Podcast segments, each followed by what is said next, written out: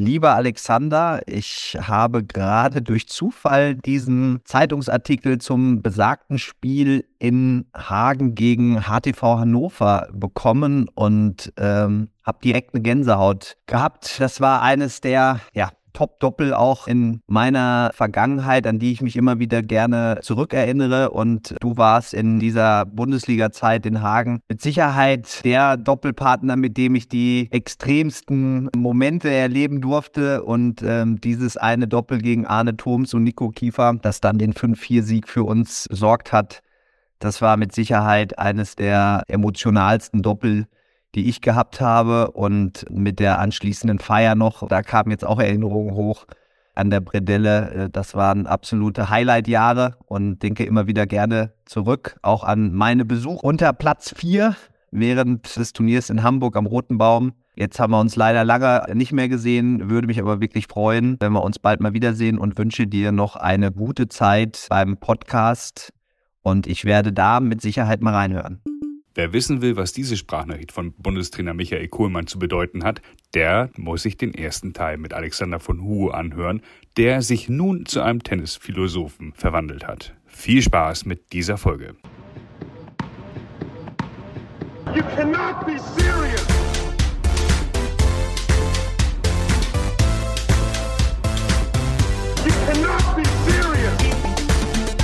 Überragend abgeliefert im ersten Teil. Alexander von Hugo ist nicht nur ein hervorragender Arzt, ein sehr sympathischer Kerl auf dem Court, sondern er ist auch Tennisphilosoph. Diesen Titel haben Lars und ich ihm verliehen, den gibt er sich nicht selber. Aber Alexander hat interessante Ideen fürs Training, fürs Punktspiel, fürs Verhalten auf dem Court und hat uns so viele Stichworte geliefert im ersten Teil und auch im Vorgespräch, dass wir gesagt haben, von Doublette 76 da brauchen wir eine Sonderfolge, ein Special und würden gern das ein oder andere mit ihm vertiefen. Alexander, herzlich willkommen. Herzlich willkommen.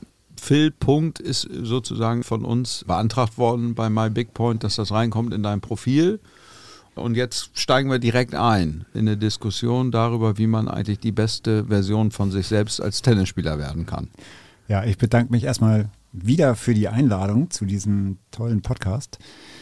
Also ich war mit dem Titel Philosoph auch nicht ganz glücklich. Okay. Aber das konnte ich jetzt nicht mehr abwenden. Der Tennisdoktor? Was ist dir lieber, Tennisdoktor oder Tennisphilosoph? Ich bin ja nicht mal offizieller Doktor. Für uns ja. Für uns ja. Du bist, du bist, ja der einzige Mediziner, den wir kennen. Jetzt nimm uns nicht auch noch das. Das kann doch nicht sein. Der einzige Mensch, äh, den ich kenne, der einen Ganzkörperkrampf hatte. Aber das ist ein anderes Thema, da müsst ihr die andere Folge hören.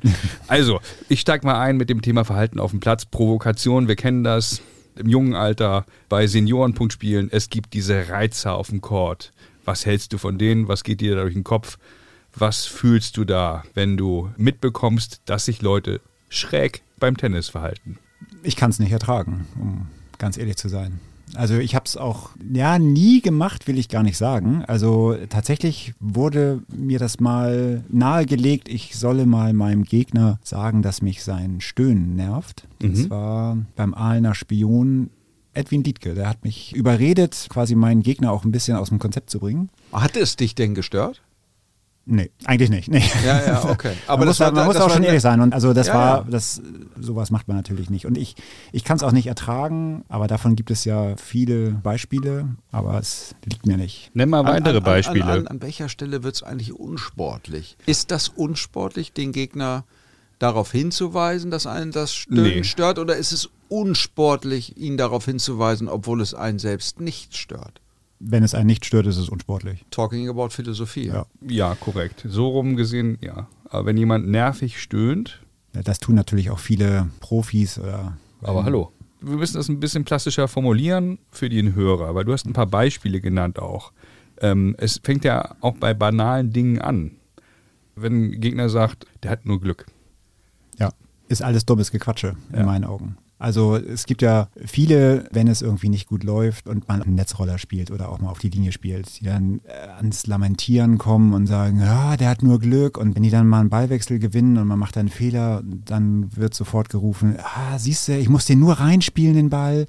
Und das ist Trash Talk. Ja. Und das ist einzig darauf angelegt, den Gegner aus dem Konzept zu bringen. Und Dann gibt es noch die, die das mit spielerischen Mitteln versuchen, nicht alle möglichen Tricks versuchen, Aufschlag von unten. Wobei, da wird ja viel darüber diskutiert, Ja. ob das eine Provokation ist oder nicht. Und im Endeffekt bei sowas, Provokation ist ja das dann, wenn man sich provozieren lässt. Also ich Also finde immer so sportlich, unsportlich so. Ne? Ein Aufschlag von unten ist, Sportlich. also Also ist sportlich. Ja, also wenn man es mal runterbricht, ist es regelkonform. Also Genau. in den Regeln steht, du musst den Ball mit dem Schläger ins gegnerische Feld befördern. Das machen die. Und nur weil es eben nicht viele machen, heißt das ja nicht, dass das irgendwie unsportlich ist. Hm. Und ich kann die Diskussion gar nicht richtig verstehen, dass man sagt, das ist unsportlich. Nicht? Nadal, der nimmt das auch nicht unsportlich. Der sagt halt, naja, wenn er meint, damit den Punkt zu machen, dann soll er es machen, der Gegner. Also, Ich würde sagen, mittlerweile ist das fast Common Sense. Das ist weit verbreitet, weil eben sehr, sehr viele Profis gesagt haben, so wie du auch. So ist es halt. Es steht in den Regeln, es ist erlaubt. Aber kommen wir mal zurück zu den deutschen Punktspielen. Viele Hörer spielen Punktspiel. Wo schreitest du denn ein, wenn ein Mannschaftskamerad Mist baut? Das würde mich mal interessieren, weil du hast ja da einen moralischen Kompass, der ist höher als bei anderen. Bei mir wahrscheinlich auch ähnlich hoch, würde ich mal behaupten, aber nicht ganz so hoch wie bei dir. Was machst du denn da, wenn du mitbekommst, dass ein Mannschaftskamerad sich suboptimal verhält? Sagst du denen das? ich spiele ja in Mannschaften, in denen sich keiner so verhält. Immer. das glaube ich jetzt nicht. Also hast du ja auch mal ein paar. Als ob. Das ist ja so, dass man in jeder Mannschaft immer einen dabei hat, wo Ja. man irgendwie nicht. Naja, manchmal kriegt man es natürlich auch nicht mit, nicht? Denn man spielt ja beim Punktspiel auch gleichzeitig. Genau. Ja, klar. wenn du es mitbekommst, dass einer immer so daherredet. Also nochmal, wir sind ja nicht die Erziehungsberechtigten unserer Mannschaftskameraden. Nee. Bitte nicht so verstehen, dass ich sage, haha, jetzt müsstest du aber. Nee, ganz im Gegenteil, sondern für sich selber legt man ja fest, was mache ich, was mache ich nicht. Also ich habe für mich mal irgendwann festgelegt, ich gucke mir keine Abdrücke mehr auf der anderen Seite an, vor langer, langer Zeit. Und äh, ne, wenn da einer anfängt und sagt, ja, hier komm mal rüber und guck dir mal an, dann sage ich, nee, entscheide du. Ja, das So, mache ich, das mach ich auch so. Wir sind irgendwie über 30, also äh, Über 50, über sind- 50. bist du.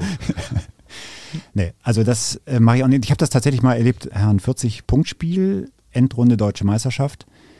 Da hat dann mein Gegner gesagt, den kann ich nicht entscheiden. Da muss der Schiedsrichter vom Stuhl kommen. Und Was für ein Quatsch. Das ist, das ist Blödsinn, der soll den Ball entscheiden. Man muss sich auch irgendwie davon freimachen, dass so ein einzelner Ball so ein Match entscheidet. Ist ja völliger Blödsinn. Ja, die Entscheidung für den Ball wahrscheinlich nicht irgendwie, aber das, was natürlich passiert im Kopf bei dem, der es entscheidet oder bei dem, der die Entscheidung akzeptieren muss, das kann schon matchentscheidend sein, glaube ich.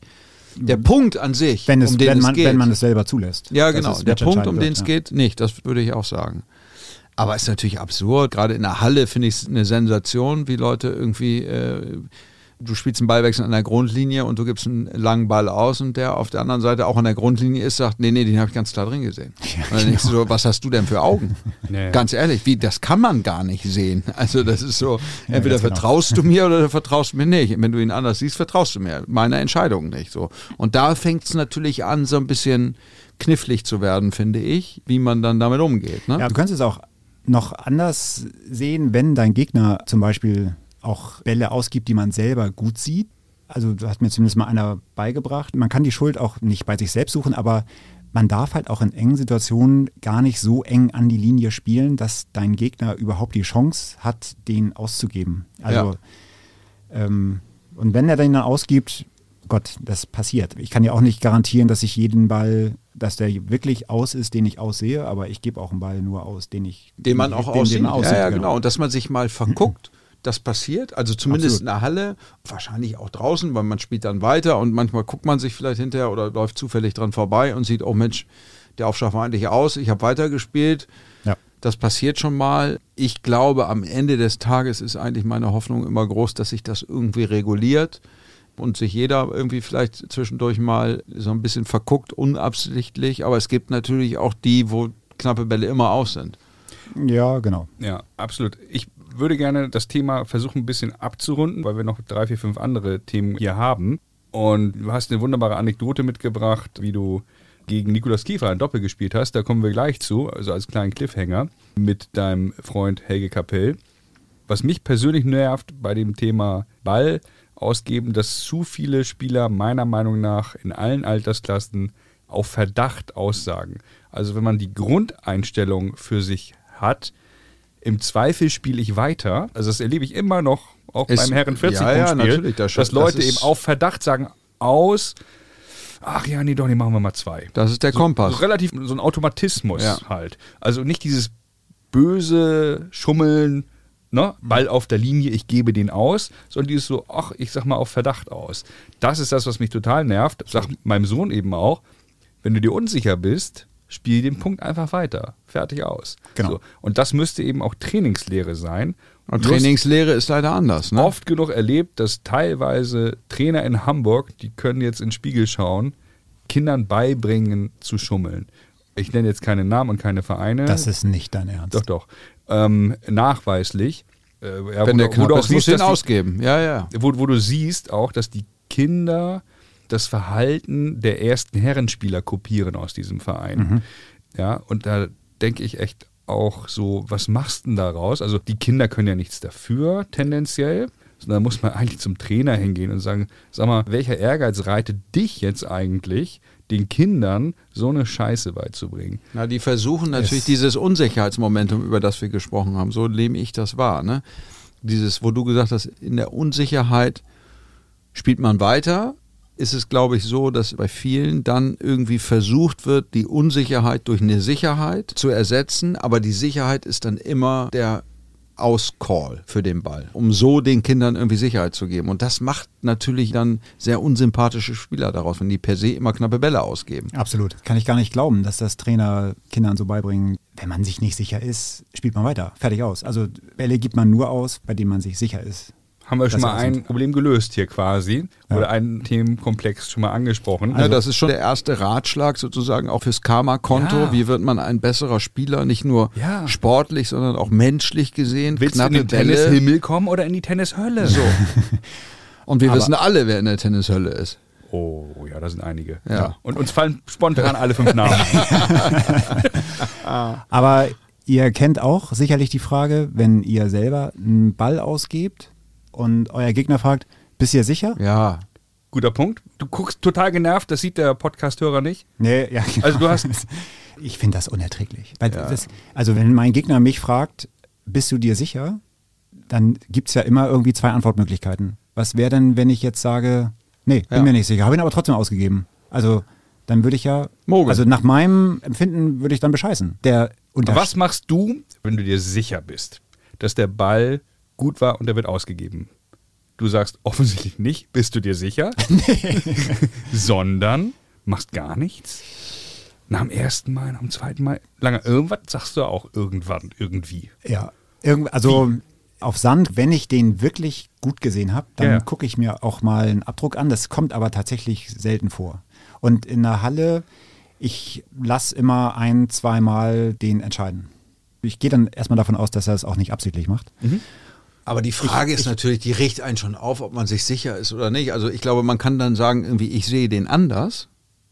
Genau. Und wollen wir darüber sprechen, wie du den siehst und wie ich den sehe und finden wir in der Mitte einen Konsens, weil Ja. wir sagen, lass uns den doch wiederholen, weil wir offensichtlich den Ball unterschiedlich bewerten. Ja. Das ist ja auch okay. Ne? Du hast ja gerade in der Halle unterschiedliche Positionen auf dem Platz und Tempo und so weiter und so fort, wo du sagst, boah, du kannst ihn vielleicht sogar besser sehen, obwohl es nicht deine Seite ist, Genau. auf der du entscheidest, ne? weil du stehst an der Linie. Linie steht, genau. Und dann sagst du, okay, komm, ich sehe den irgendwie gut. Ähm, dann hast du natürlich manchmal auch Leute gegenüber, die sagen, okay, du siehst ihn eigentlich besser, wenn du ihn gut siehst. Dann ist er entweder sogar gut oder wenn du ihn hättest zurückspielen können, sagst du, komm, dann lass uns ihn wiederholen. Ja. So, ne? Und, aber das geht flöten bei Aber vielen. ich ne? glaube, die meisten machen sich gar keine Vorstellung, was diese Frage, bist du dir sicher, eigentlich bedeutet. Dass sie eigentlich ihrem Gegner unterstellen, dass er bescheißt. ja, ja, genau. Der Tonfall macht da auch die Musik. Das kann man so und so formulieren, auch wissen wir auch. Also jetzt wird es echt äh, nerdig dann Ja, ja. Und, und kompliziert, klar. Aber du variierst bei der Frage ja oft deine, deine Tonlage. Ne? Je nachdem, gegen wen du spielst, auf welcher Anlage du spielst. In Blumenau sagst du das ja anders als beim HTHC und bei Ja. Victoria machst du so einen komischen Akzent oft, so bist du sicher und so. weißt du, ist ja ganz viel Psychologie bei dir dran. Ja, okay, aber ist, Ich lerne noch was müssen euch. Ja, genau. Machen wir mal einen Haken dran und sagen, es könnte eine Provokation auch sein. Absolut. Und Stichwort Provokation, Du wurdest mal provoziert von der ehemaligen Nummer 4 der Welt, Nikolas Kiefer, im Doppel. Und hast mit Helge Kapell zusammen gespielt. Gegen Hannover? Nee, das war Nee. norddeutsche Meisterschaften. Das war gar kein Punktspiel. Ah. Das war Turnier. Norddeutsche Meisterschaften, glaube irgendwo in Neumünster. Da haben wir gegen Uli Seetzen und Nikolas Kiefer gespielt. Helge hat aufgeschlagen und der Nikolas Kiefer hat, was zu der Zeit auch relativ weit verbreitet war, dass man sich als derjenige, der nicht retourniert, also der auf der T-Linie steht, dann in das Aufschlagfeld stellt. Während, Wo, wo war das denn weit verbreitet? also das haben Auf dem Level? ein paar Schon. gemacht. Ja. Reinstellen ins T-Feld. Da, wo, Ja, wo ja. der, wo Ja, der genau. Aufschlag Dann, oder so ja, mit, ja, ja. mit einem Bein dann ins Aufschlagfeld. Ab und zu wird das immer noch gemacht. Ja. Ja. Ja, man fragt sich, was das soll. Warum? Du kannst da nicht warum, stehen, du kannst da nicht Ja, stehen. Grund- warum stellst du dich da hin? Moment, Moment, Moment, der Grund ist ja offensichtlich, Genau. Ja, du man möchte den irritieren. Gegner irritieren. Ja, Genau. klar. Ja klar, das ist offensichtlich und das war 30 beide, das war gar nicht so ein unwichtiger Punkt und Helge verschlägt den ersten Aufschlag und dann stellt er sich hin zum zweiten Aufschlag und Nikolas stellt sich wieder ins Aufschlagfeld und ich werde das nie vergessen, Helge zimmert den zweiten Aufschlag volles Brett Longline. Und der Kiefer geht natürlich zur Seite, weil er ja nicht getroffen werden will, aber springt genau in den Ball rein und wird getroffen. Gut antizipiert von Helge. Ja, absolut. Und das im zweiten Aufschlag. Also nicht, der Punkt ist ja weg, wenn er ihn nicht trifft. Ja. Wir müssen dazu sagen, der junge Teenager, der das dann später nicht mehr gemacht hat, ist nur ein exemplarisches Beispiel. Also streichen wir jetzt mal den großen Namen, Ja. wie Er Nummer war- 4 der Welt war. Da waren die, glaube ich, auch 16 und wir waren ja Okay, fair enough. deutlich älter. Ja, Aber exemplarisches Beispiel, wo einer Mist gebaut hat auf dem Court. ja der einzige Kommentar von der Helge war 40, 30. ich glaube, die standen sich kurz am Netz gegenüber, aber ist nichts passiert. Ja, aber das ist doch ein schönes Beispiel halt. Eine Sache, die ich mache, könnt ihr ja mal auch drüber urteilen. Ich stelle mich beim Return bewusst woanders hin und ich produziere dadurch Doppelfehler bei meinen Gegnern. Da habe ich ein reines Gewissen. Was heißt woanders hinstellen? Ach, ich biete die Vorhandseite drei Meter an, so nach Ach dem Motto, so, da kannst du ja. das hin aufschlagen. Ja, Moment. Na, ich finde es schon ein Unterschied. Ich will das sich- jetzt nicht schönreden, was der Kiefer ins, da gemacht sich hat, aber ins ich Aufschlagfeld zu stellen, ist schon was anderes als, an der, als beim, bei einer normalen Return-Situation sich auf den Parkplatz zu setzen. Genau, der, also so. der Returnspieler kann sich ja hinstellen. Das finde ich alles in Ordnung. Er will. Das würde ich. Aber der Netzspieler beim Doppel nicht. Der Also, genau. beim Doppel nicht. Wir Was sind uns anderes ja wäre, einig. Ma- Macht man nicht. Ja. Punkt. Hat ja jeder jetzt auch, der das hört, was gelernt. Das macht man halt nicht. Egal, ob man acht Jahre alt ist, 18 auf der ATP-Tour, muss ich überlegen, sieht man das? Machen die das dort? Am Roten Baum auf M4-Turnier, dass die da ins Aufschlagfeld, wo rein serviert werden soll, reinhüpfen? Nee, oder? Was wahrscheinlich viele interessiert ist, wie deine Quote eigentlich ist. Ne, wir wissen ja alle, dass du jetzt zu Fuß nicht so, also ist nicht deine Kernkompetenz, Es ist irgendwie Beinarbeit irgendwie so und, Okay. und dann bietest du drei Meter offen die Vorhandseite an beim Return. Das Wie ist so die, bitter manchmal, ist die wenn Quote? Der, das ist so bitter teilweise, wenn er denn da hinkommt. Ne? Funktioniert. Das ist scheiße. Darauf will ich hinaus. Aber ganz kurz Ja. noch, tatsächlich habe ich mal gesehen, ein Video bei Instagram, wie im Darmdoppel auf Rasen, weiß nicht, ob es Wimbledon ist, eine Frau ersten Aufschlag Longline zieht, ohne dass die im Aufschlagfeld steht. Okay, das macht man aber auch nicht. Macht man auch nicht. Also auch getroffen und Punkt. Logisch. Wo wir schon so dabei sind, überhaupt auf Mann spielen, hart, macht man. Ja, voll. Wer getroffen Ja. wird, ist zu langsam. Ja. Ja. Schmettern auf Mann, Du hast Puh. manchmal keine, keine andere Option. keine Optionen, Ja. weil die auch so dicht dran stehen. Du kannst nicht immer so zielen, dass man vorbeispielt. Die Gefahr, dass man dann irgendwo hinsemmelt, ist auch zu groß, glaube ich. ja, das gehört auch dazu. Herrendoppel man entschuldigt sich und dann ist Wird gut. man halt mal Ja. abgeschossen. Ja. Genau, das gehört zum Tennis dazu. Ich habe doll Ärger bekommen. Also der Lange und ich, wir spielen Klassenunterschied. Also er spielt 15 Klassen besser als ich. Aber wir spielen in einer Liga in Hamburg. Ich habe doll Ärger bekommen beim Gegner Union. Das hat mich auch echt getroffen. Ich habe irgendwie ganz gut gespielt, das Doppel. Und ich spielte dann eben auch ein paar Mal Longline. Und unsere sehr, sehr netten Gegner von Union aus der Staffel, da stimmst du mir wahrscheinlich zu, haben mich dann echt beim Seitenwechsel kritisiert und sagen, ey, was soll denn das jetzt hier? Und ich habe mir das echt zu Herzen genommen in dem Moment. Ja, ich habe Weil du was gemacht hast? weil ich Longline gespielt habe, also auch hart Longline mal gespielt, Rückhand umlaufen und Vorhand Longline den Return gespielt. Und dann konnten die den Schläger nicht schnell genug hochnehmen. Und ich habe dann aber nicht so reagiert, so mit Faust und ne, müsst ihr euch halt an die Grundlinie stellen, sondern ich habe gesagt, ey, das, ich habe nicht angefangen zu weinen, aber ich habe gesagt, ey, das macht mir echt betroffen, lass uns mal darüber reden. Und dann habe ich das versucht zu erläutern und ich glaube, ich konnte es auch einigermaßen erläutern in dem Moment. weil die meinten dann so, ja, ist doch offensichtlich, dass du jetzt hier der Beste auf dem Platz bist. Was für ein Argument. Da habe ich gesagt, pass mal auf, wenn ich einen Gang zurückschalte, verlieren wir das Doppel hier vielleicht. Ich habe dann ein paar getroffen und das sieht dann vielleicht auch spektakulär aus, wenn der da relativ schnell dann auch mal Longline geht, aber der könnte genauso gut hinten an den Zaun gehen. Ja. Das wisst ihr auch.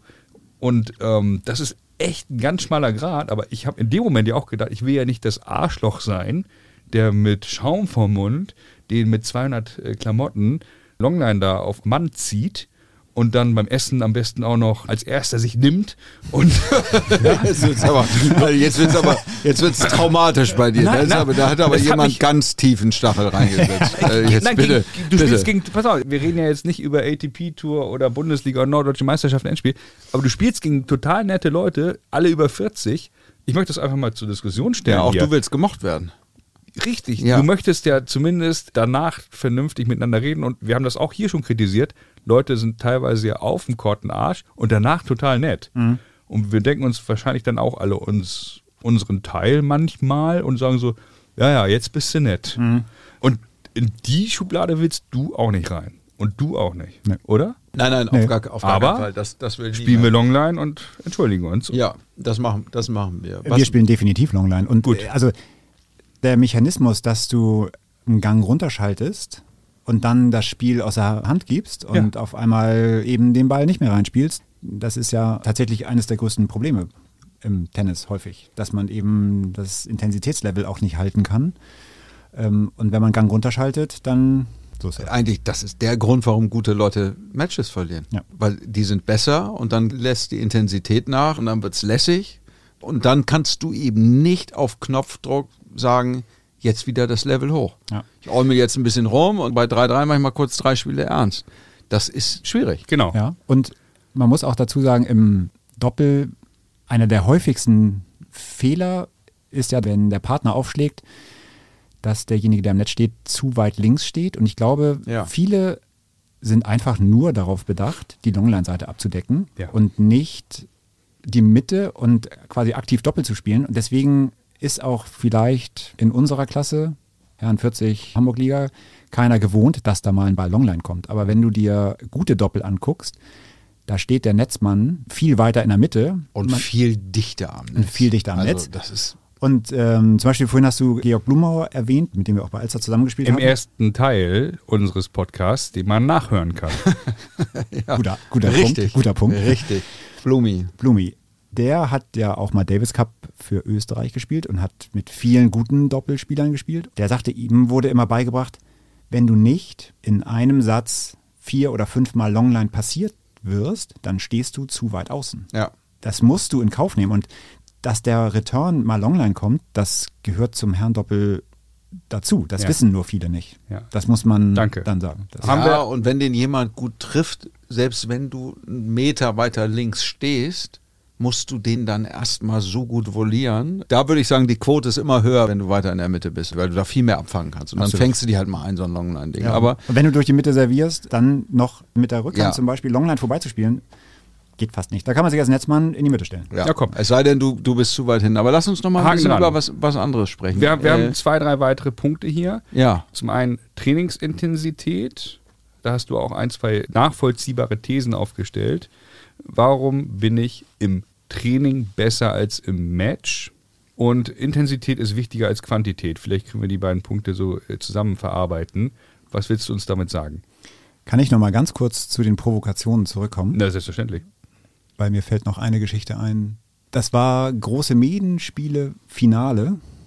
Also ich habe in Hagen gespielt und habe dann für Westfalen große Medenspiele gespielt, also deutsche Meisterschaften der Verbandsmannschaften. Und Jens Wörmann hatte sein Einzel gewonnen. Ich habe das zweite Einzel gespielt, also zwei Einzel, ein Doppel. Wer zwei Punkte hat, gewinnt. Und da habe ich gespielt und mein Gegner hat bei fünf beide im dritten kleine Kästchen in die Aufschlagfelder, in die Ecken gemalt und meinte, pass auf, für jeden Treffer kriegst fünf Mark. Zuschauer kurz geboot, Wie viele Zuschauer? 200. Okay. 200, 300 Zuschauer waren das. Also es war ein großer Platz in Bad Wörishofen. Und naja, es war offensichtlich, dass er in meinen Kopf wollte. Ich habe es dann 7-6 im dritten gewonnen. und in der Umkleide hat er mir wenigstens 10 Mark gegeben. Okay, das ist aber. Also hat das- mich, hat mich gereizt, aber war, hat dann doch die Größe besessen, mir tatsächlich äh, 10 Mark zu geben, weil ich zweimal das Kästchen getroffen habe. Lars, und du darfst jetzt entscheiden. Du bist der Richter am Oberlandestennisgericht. Darf der das machen? Weil heute lachen wir drüber. Ja, aber in dem Moment, fünf beide, wichtiges Spiel, ist es nicht so lustig wie jetzt. Jetzt Nein. ist es nee, lustig. jetzt ist es, jetzt ist Das es ist natürlich so lustig, Lars, aber es du ist, bist der Richter. ich würde sagen, es ist heikel. Und Was ist denn das für eine Antwort? Ja, ich doch für, Das also ist unsportlich. für mich ist das heikel, weil ich Weil durchaus er das schon ein auch paar Mal gemacht hat, nämlich. Weil ich, nee, weil ich auch in so knappen Situationen über so viel Humor verfüge. Und wenn ich mir jetzt vorstelle, dass, dass äh, Jochen Werner das mit mir machen würde, Ja, das ist doch dann müsste ich lachen irgendwie und so wie, als ihm, wenn würde Dean Martin auch, und Jerry Lewis zusammen würde ihm auch ein paar Kästchen hinmalen, die aber deutlich größer wären. Das ist doch keine Antwort. Das ist doch keine Antwort. Doch, finde ich schon. Doch, finde ich schon. Ich Du finde, bist, das ist. du musst ein Urteil fällen. Du ja. bist Bundesverfassungstennisrichter. Ja, aber ich bin von Sternzeichen vage und deswegen bin ich natürlich nicht schwarz-weiß. Ja, gut. Wie du.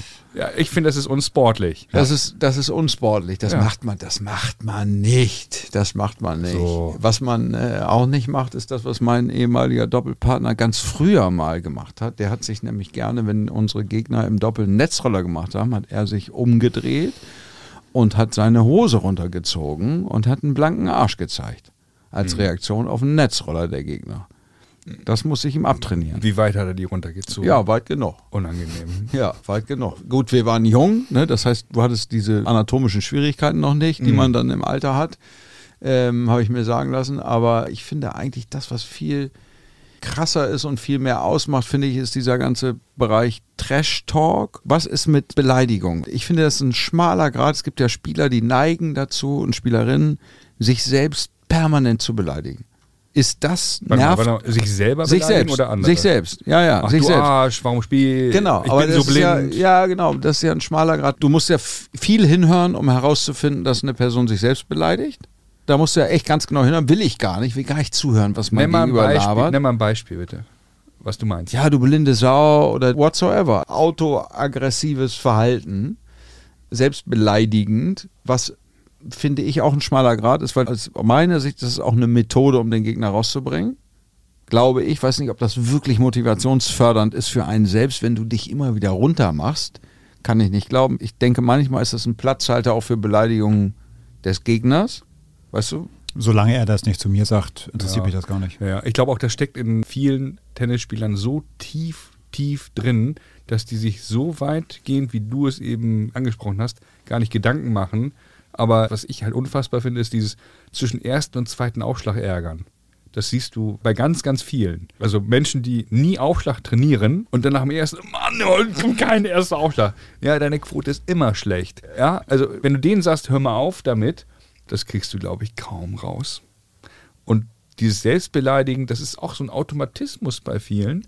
Also ich finde das ja nicht gut, ich würde mir das auch anders wünschen. Aber gibt es Wörter, wo du sagen würdest, komm, das gehört jetzt hier irgendwie nicht her, hier gucken Kinder zu und wenn du Ja, also wenn- irgendwie im Genitalbereich dich beschimpfst und da auch die Ja, ganze ja. Palette der Fantasie ja, auslebst irgendwie, dann Ja, sagt ja. man doch irgendwann, Alter, komm, Ja, ja. das Ja, ja. nervt doch jetzt, oder? Ja, halt mal einen Ball flach. Ähm, ich, lange her, aber vielleicht habe ich das auch schon mal zu jemandem gesagt. Aber ich habe jetzt gar kein Beispiel vor Augen. Aber ich glaube, da sind wir uns auch einig. Ja. Ja. Oder? Ja, ja, hat uns in eine Sackgasse geführt. Dann lass uns doch hier über dieses Intensitätsthema sprechen. Das wolltest du ja eh die ganze Zeit. Das ist doch gut. Der Lange Ja, findet das sehr gut, wenn da sich jemand hart selber beschimpft. Mit vielen Schimpfworten. Also mich motiviert das. So. Ja. Dann denke ich, jetzt, Jetzt ist- hab ich ihn. Jetzt, ist, jetzt habe ich ihn, jetzt ist er soweit. Aber Jetzt da fühlt man sich jetzt aber wieder recht. zu sicher auch. Und dann lässt man sich ein Nee, bisschen. nee, nee, nee, fallen. nee. Nicht, Ah, nicht, mehr mit, nicht mehr mit über 50. Nee. Das motiviert. Das habe ich zu häufig erlebt. Man kann sich nie sicher sein. Nee, und das motiviert ja eigentlich auch, ne? Ich finde immer, das ist schön.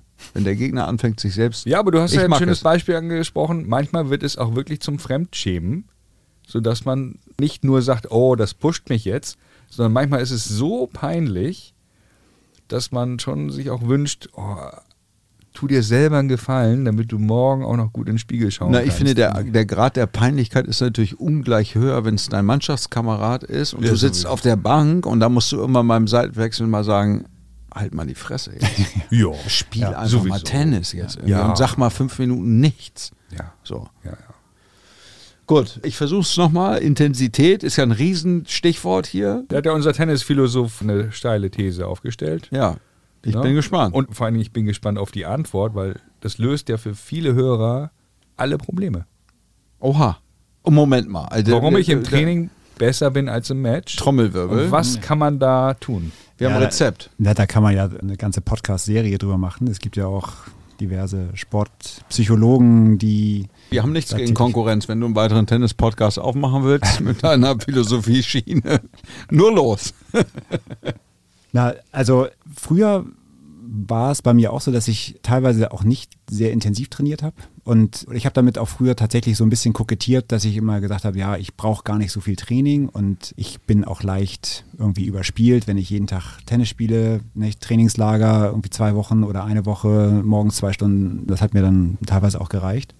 Am Timmendorfer Strandturnier hattest du immer die kaputteste Jogginghose von allen Teilnehmern an. War das so? Ja, ich glaube ja. Aber du warst auch einer der wenigen, die schwarze Lederschuhe dabei hatten, damit man ins Nautic reinkam. Ja, das war wichtig. Da kann ich mich da kann ich nicht dran erinnern. Jetzt gerade kommt es mir. der Das ist Stelle. unter der Gürtellinie. Ja, ist es auch. Ja, ist es auch. Aber die, die wurden schon mal rausgereicht aus der Toilette nach draußen. Wenn er lange sich einen rauswünschen könnte, wen würde er jetzt ja, ja. Komm hier für alte Geschichten hoch. ja, komm. Aber jetzt Du- Tipp du- für den Hörer. Du wolltest damit kokettieren. Also wenn man besser werden möchte, glaube ich, bringt Quantität nicht viel. Und das, was dich besser macht, ist eben die Intensität im Training und weil man das im Match einfach braucht, um dann auch im entscheidenden Moment die Punkte zu machen. Also ich sehe das zumindest bei vielen, die trainieren, dass dann teilweise die Intensität fehlt. Das sind die Mannschaftskameraden bei Altona Bahrenfeld, die du meinst. Nein, natürlich nicht. Nein, aber zum Beispiel, wenn ihr beiden vor Cross spielt. Hm. Äh, Spielt ihr vor Cross? Ja, klar. Halbe Stunde. Ich gehe nicht bei jeder Vorhand in die Mitte zurück, wenn du das hören willst. Genau. Aber wenn, wenn man Ich aber. Guck mich doch mal an. Ich aber. Ach, du doch auch nicht. Doch, Ach, hör doch auf. doch. das spielen ganz viele Vorhand Cross. Und die meisten stellen sich in die Vorhandecke, trümmern Vorhand Cross und dann kommt der Ball zurück und sie trümmern wieder Vorhand Cross und das meinetwegen auch zehn Minuten. Und wie häufig kommt das vor im Match? Ja, nie. Nie. Also Nie. nahezu nie. Nahezu ja. nie. Zumindest Also- nicht der zweite oder dritte. Nee, genau. Also du stehst in der Ja. Vorhand, trümmerst den Cross und dann bleibst du in der Vorhand stehen und der nächste Ball kommt wieder in die Vorhand und Ja. du bewegst dich keinen Meter und spielst wieder Vorhand Cross. Ja. Aber wenn wir uns in die Mitte bewegen, sind wir nach 30 Sekunden in Anaerobien. Was machst du denn in Anaerobien dann? Genau. Aber wenn es früher fünf Beide im dritten, den dritten gibt es ja jetzt nicht mehr, also wenn es sechs Beide im Champions Tiebreak steht, dann kommt es eben darauf an, dass du kein Unforced Error machst, dass du links, rechts gehst und die Bälle reinspielst. Ja. Also Trainingsintensität Und erhöhen. Ja, und diese Intensität, du musst die ja üben. Sonst, wenn du so trainierst, dass du in der Vorhand stehen bleibst, dann kannst du das im Match einfach nicht abrufen. Und du musst das trainieren. Und früher habe ich das auch nicht gemacht. Mittlerweile mache ich das aber so, wie Harun mir das im Trainingslager beigebracht hat. Nach jeder Vorhand zurück zur Mitte. Und das heißt, du spielst dann 10 Minuten Vorhand Cross. Ich bin dann völlig platt, aber ich spiele jede Vorhand so wie im Match bei Mhm. sechs beide im Champions Tiebreak. Und zwar jede Vorhand aus dem Laufen mit einem Stemmschritt nach außen und dann wieder mit Hochspin in die Vorhand. Und das gleiche mit Rückhandcross, das gleiche Longline und auf der anderen Seite nochmal Longline. Und liegt das daran, dass du das jetzt so machst, weil du nicht mehr so fit bist wie früher oder weil du nicht mehr so viele Matches spielst wie früher, weil du irgendwie mehr Turniere gespielt hast oder ist es eine Erkenntnis oder Ja, ich mache das tatsächlich seit wir das im Trainingslager bei Alster in Florida trainiert haben. okay. Und ich habe halt gemerkt, dass es mir hilft. Mit Mitte 20 habe ich das angefangen, dass man eben genau das trainiert, was man im Match bei fünf Beide im dritten eben braucht. Da musst du immer noch links, rechts gehen und verdammt nochmal den Ball reinspielen. Ja. Ich mache das dann häufig am Ende eines Trainings, dass ich mir irgendeinen nehme, der sich in die Ecke stellt, also Vorhand oder Rückhand, und mir einfach durcheinander die Bälle reinspielt. Und, das Und du spielst ich. einfach rein. Und ich spiele die einfach rein. Und was ich nicht ganz so gerne mache, ist dieses Hosenträger, immer ein links, ein rechts, weil das kommt halt im Match auch, das, nicht vor. da- Das ist keine realistische muss, Situation. Genau, man ja. muss diese Matchsituation imitieren. Und das Mhm. ist eben, dass der Ball irgendwo hinkommt Und ich spiele dann auch weiter, wenn der Ball ins Doppelfeld Egal. kommt. Du versuchst ihn immer wieder auf den Punkt zu spielen, um dir die Genau. Sicherheit in dem. Genau. Und wenn man das eben bei jedem Training zehn Minuten macht, dann weiß man, bei fünf bei dem dritten, ich mache das jetzt immer noch. Ich kann mich auf mich verlassen. Genau. Point taken. Ähm, lass uns nochmal zum Abschluss über mentale Stärke sprechen. Du hast mit Michael Kuhmann eine 16 zu 3 Doppelbilanz. Das macht ja auch was mit einem, wenn man viele Siege. Feiert. Ja, und dann geht man auf den Court mit einer anderen Einstellung. Gegenbeispiel, wenn man äh, mehrere Male am Stück verloren hat, hat man vielleicht nicht so viel Selbstvertrauen. Was machst du denn da, wenn du ja so eine Niederlagenserie erlebt hast? Wie redest du dich selber wieder stark? Also wenn man das ein paar Jahre gemacht hat, auch viele enge Matches mal verloren hat und mal gewonnen hat. Mit Kassel Halbfinale hatte ich mal 5-0 im dritten, habe 5-7 verloren gegen Stefan Engelbrecht.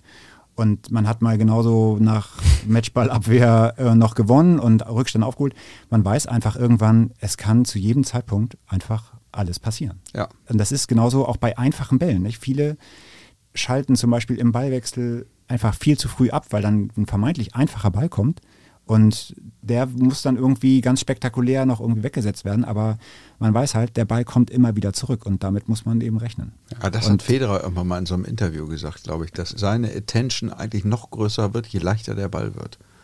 Genau. Weil er weiß, das ist der Ball, mit dem ich jetzt den Punkt mache. Ja. Und dann gehe ich irgendwie auf einen 50% Ball mit 130% Intensität drauf, weil ich diesen Punkt auch haben will. Genau, man muss und die Hobbyspieler machen das genaue Gegenteil. Oh, ist das ein leichter irgendwie, den schiebe ich im Vorbeigehen. Ja, ganz genau. So, und ne? es geht ja nicht darum, volles Risiko zu gehen. Du kannst ihn auch irgendwie mit Spin und sicher reinspielen und auch damit rechnen, dass er nochmal zurückkommt. So für die Grundeinstellung, die Grundanspannung Genau. hochhalten. Ja. Und das ist, glaube ich, ein häufiger Punkt, warum man dann auch einfache Punkte verliert, weil die Intensität einfach irgendwann abnimmt. Ja, und das bringt mich zu einem meiner Lieblingszitate, vielleicht ab und zu hier schon mal gefallen. Der großartige Pete Sampras hat ja mal gesagt, es kommt nicht darauf an, wie gut man an einem guten Tag spielt, sondern wie gut man an einem schlechten Tag spielt. Ganz und ich genau. glaube, diese Confidence und diese Basis, die holt man sich eben durch so ein Training, weil man einfach diese Situation imitiert, dass man sagt, so bei 6-6, klar, wenn einer richtig gut ist und vier Winner rein trümmert, dann ist das so, aber wie oft kommt das vor? 90 Prozent der Matches gewinnt der, der einfach safe noch drei mehr reinspielen kann und sich nicht irgendwie aus der Ruhe bringen lässt, nur weil es knapp ist oder man sich irgendwie ein bisschen bewegen muss. Ja, und wenn der Gegner auch in einer engen Situation einfach dann vier Winner spielt, Dann ist das so. Dann Dann, war, das so. dann hat er es auch verdient Dann und hat dann er, dann verdient. hat er es auch besser zu Ende gespielt. und er ist in dem Moment ein besserer Tennisspieler. Also Ja, genau. Er ist ja kein besserer Mensch oder Ja, mir ja, passiert genau. ja nichts, aber Ja, genau. er Er gewinnt ein Tennismatch. Also er hat einfach nur ein bisschen besser gespielt in dieser entscheidenden Situation. Was mich zu einer Frage bringt an euch beiden Experten. Wir alle kennen ja den, den Term einen Lauf schieben. Hm. Wo kommt das eigentlich her? Ein Atomlauf? Atomlauf. Ja, egal was für ein Lauf. Also es gibt ja einen Lauf, den man schieben kann, genauso wie es einen Antilauf gibt, den man schieben kann. Aber wo kommt diese Redewendung eigentlich her, Tom? Weißt du das? Aus Niedersachsen. Aus Niedersachsen. Ja, aus Ja. Gifhorn? Was sagst du? ich Nee. vertraue dir. Von, Ja, ja. wir sagen beide Niedersachsen. ja, Niedersachsen. Vom TNB, vielleicht Sascha Nenzel, Arne Hä? Thoms.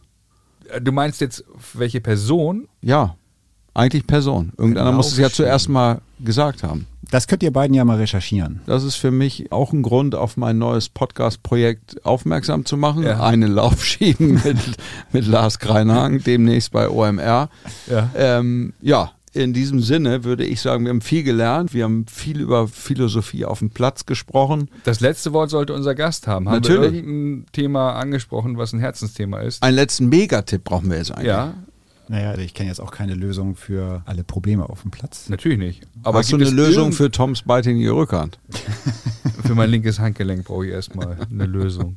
Ja, es ist schwierig, ich weiß. Das ist wahrscheinlich die Maximal-Challenge. Ja. Ich weiß nur, dass in der ersten Folge Mhm. haben wir ja auch über meinen Abgang nach dem Punktspiel in Düsseldorf gesprochen, über Mhm. meinen Ganzkörperkrampf. Und Ja. in der Saison danach haben Helge Kapell und ich ja dann zusammen bei Hagen gespielt und ich weiß noch, dass wir immer uns gegenseitig gecoacht haben und er bei mir auf der Bank saß und damals hat er dann den Spruch geprägt, Langer, ist mir egal, ob du hier nachher vom Platz getragen wirst, aber solange du stehen kannst, rennst du zu jedem beschissenen. Also Einstellung, Ja. wie ein Boxer. Seitdem sitzt er bei mir im Ohr, Okay. bei jedem Match. Helge, das ist ein großartiges Stichwort und am Ende auch Jens Wörmann nochmal danke, weil der Ernährungstipp nach dem Match Gyros Pommes Und äh, aus Bier. Folge 1 und Bier ist natürlich auch eine Sensation für alle Hobbyspielerinnen da draußen. Folgt dem und bleibt gesund, bleibt munter, spielt Slice, gerne. Oh ja. und wir bedanken uns erneut für deinen Besuch, lieber Alexander. Das war ein hochinteressantes Gespräch. Ganz groß. Danke. Ich bedanke mich auch wieder mal für die Einladung hier zu eurem Podcast. Willst du noch jemanden grüßen? Ja, ich würde gerne noch meine Familie grüßen. Vor allem meinen kleinen Sohn Ole, der darum gebeten hat, dass ich ihn doch nicht vergessen soll. Ole, Richtig liebe so. Grüße. Genau. Und natürlich Jakob und Claudia, die mich doch auch beim Tennis immer sehr unterstützen. Ja, da machen wir jetzt einmal alle symbolisch die Laole-Welle. Nee, wir machen die Ja. Raupe. Die, oder wir machen, wir machen die Raupe. Tresenraupe? Die, die Tresenraupe machen wir für Claudia und die Laole-Welle machen wir für Ole. Alles klar. Danke. Der heutige Tipp von Brad Gilbert, gesprochen von David Moon aus dem Buch Winning Ugly, lautet: Zusätzliche Ausrüstung. Wie oft spielen Sie? Wie viele Turniere spielen Sie? Wollen Sie wirklich alles dabei haben, was Sie für den Sieg brauchen? Dann entscheiden Sie selbst, was Sie für Ihr Sicherheitsgefühl noch benötigen. Sie können kaum zu viel mitnehmen, aber schnell fehlt Ihnen etwas.